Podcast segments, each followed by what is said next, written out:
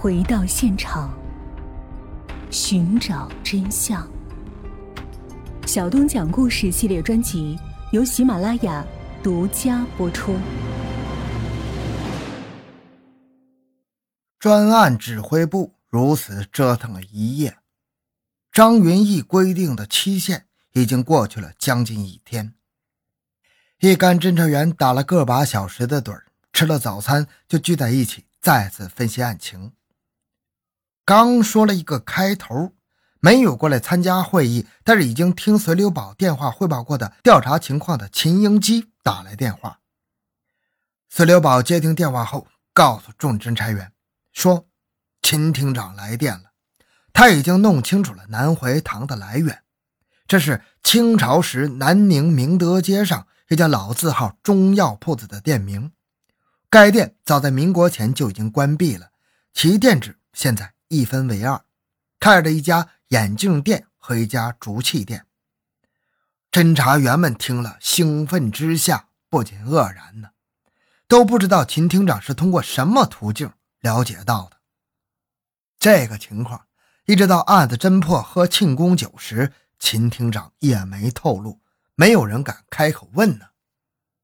那这样的话，案情分析会也不必开了。隋留宝立马指派侦查员王大培、祖朗。前往明德街进行调查，两个人驱车直奔明德街。虽然不知道南怀堂的地址，不过秦英基已经说得很清楚了。那店址现在开了眼镜店和竹器店，所以只要找到两家挨在一起的眼镜店、竹器店就是了。找到之后，两个人留意了一下，发现眼镜店和竹器店的斜对面有一条巷子。看了看巷子里的门牌，该巷名唤。鄙人巷。王大培、祖朗问了眼镜店、竹器店的老板，都说不知道他们两家之前是开什么店铺的。这两个老板已经年过四十了，要说他们的店铺也算得上是老字号了，因为这两个老板都是从他们的老爸手里接下来店铺搞经营的。这就是说，眼镜店和竹器店至少已经开过三十多年。秦厅长说过，南怀堂早在民国前就已经关闭了。扳扳手指头，距今至少也有四十年了。那就只有去对面鄙人巷里找老人打听了。鄙人巷是一条百年老巷，巷子里面的住户中年过五旬的居民还是有很多的。侦查员选择了几个七八十岁的老翁了解下来。得知现在的眼镜店和竹器店以前确实是中药店南怀堂，是在光绪末年关闭的，那是一九零八年前后了。那么这个店是什么时候开的呢？谁也说不上来。反正打其中一个八十三岁的老人幼年记事起，南怀堂就已经存在了。老板姓朱，是个瘦瘦高高的小老头。那么这位朱老板的后人呢？这个。谁也说不上来。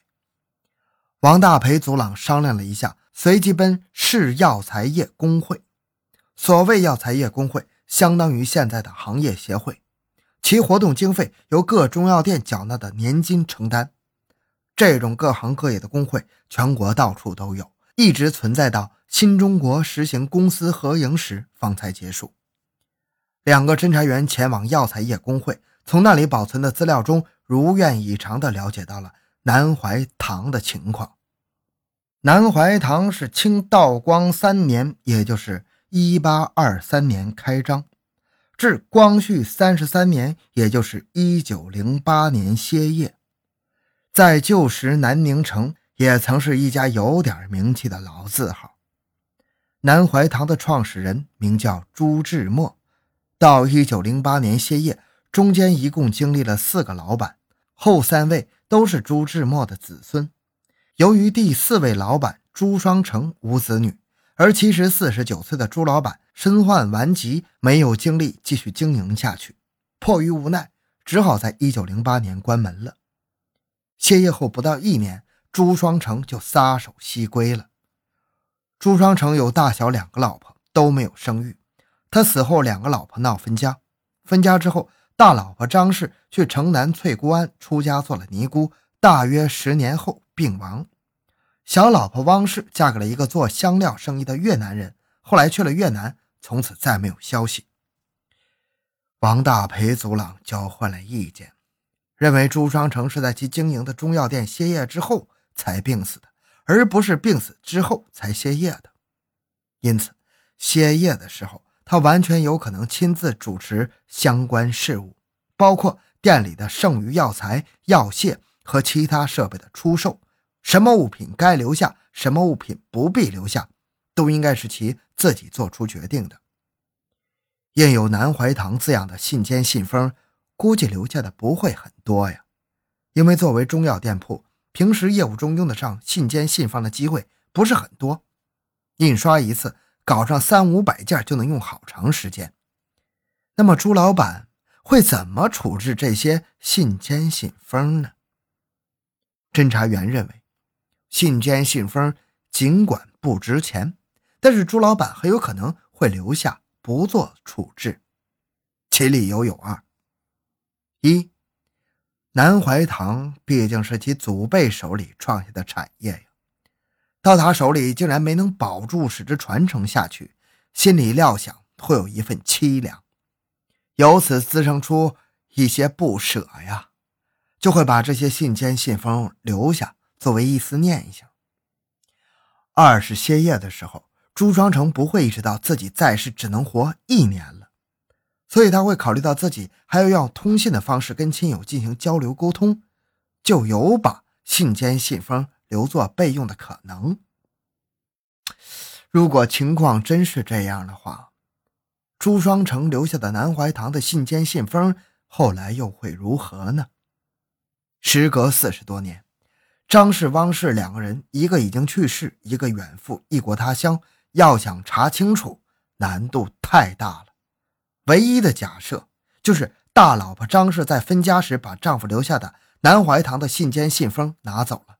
后来他去翠姑庵出家时，又将其写往了庵里。这么看，有必要去翠姑庵调查一下。翠姑庵还在。侦查员登门一问，接待他们的那位六十多岁的住持净觉法师。说他还记得张氏这个人。当年张氏出家时，净杰来翠姑庵已经三年了，是亲眼目睹张氏剃度的。当时的住持梦修法师赐名静慧，说起来还是他的师妹呢。然后就说到了南怀堂的信笺信封。静杰说他曾看见过静慧用来写信，好像是奉住持之命。写给兴德典当联系赎当之事的。翠姑庵不像是有些寺庙庵观那样专门印制了标有庵名的信笺信封，平时要用到时都是去外面买的。那次静杰说他身边有，就取出来使用了。那封信还是他和静杰一起去邮局寄出的，时间大约是在民国五六年吧。侦查员于是就到兴德典当去装运气，那家老字号竟然还保存着跟客户的往来书信。于是那封由翠姑庵发出的信函就落到了侦查员手里。王大培族郎把信拿回指挥部之后，竟然有了意外的发现。专案指挥部把翠姑庵寄给兴德典当的信函跟策反信一比照。即使在场的侦查员谁也没在印刷行业干过，可是所有的眼睛都可以发现，这两封信函所用的信笺信封虽然式样、纸张、印刷字体相同，可是纸张的新旧程度明显不同啊！兴德典当提供的那封信函，其信笺信封一看便知，确实已经存在四五十个年头了。不但散发着那种只有时隔多年才有的霉色之气，而且纸张暗黄，质地干脆，轻轻一撕，甚至只要折一下就会裂开。而策反信的纸张虽然也有些发黄，可是其质地明显比前者要柔韧，这是用手指一触摸就可以明显感受到的。这是怎么回事儿？随辽宝说：“看来得找个行家来帮助我们给鉴定一下，看究竟是怎么一回事。”于是就跟印刷业工会联系，请他们提供一两位从业时间长、经验丰富的老师傅进行鉴定。印刷业工会提供了两个人，其中一位是印刷业工会的副会长、选双印刷社的老板徐选双，另一位曾经在上海从事了五十余年印刷，现在已经回家养老的赵明三。专案指挥部立刻让市局秘书科派了市局唯一一辆旧轿车，把徐赵二位给接来。